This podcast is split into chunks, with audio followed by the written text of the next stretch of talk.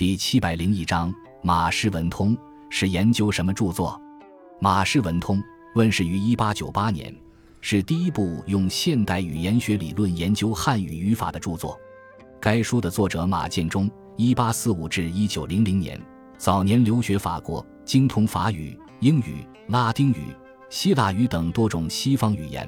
又对中国古籍和中国古代语文研究有着精深的造诣。在长期从事中西语言之间的翻译工作的过程中，形成了较为明确的语法观念。经过多年的辛勤探索，依照西方的语法体系，第一次完整的创立了汉语的语法体系。《马氏文通》全书分为四部分，解说部分对书中所有的语法术语进行定义；识字部分分作名字、代字、动字、静字和状字五类进行讲述；虚字部分分作介字、连字。注字和探字四类进行讲述，最后一部分集中讲述句斗及句法。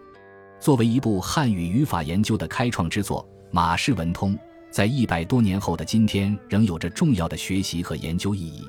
其中蕴藏的丰富而宝贵的价值，还有待新一辈的学人去进行更为深入的开掘。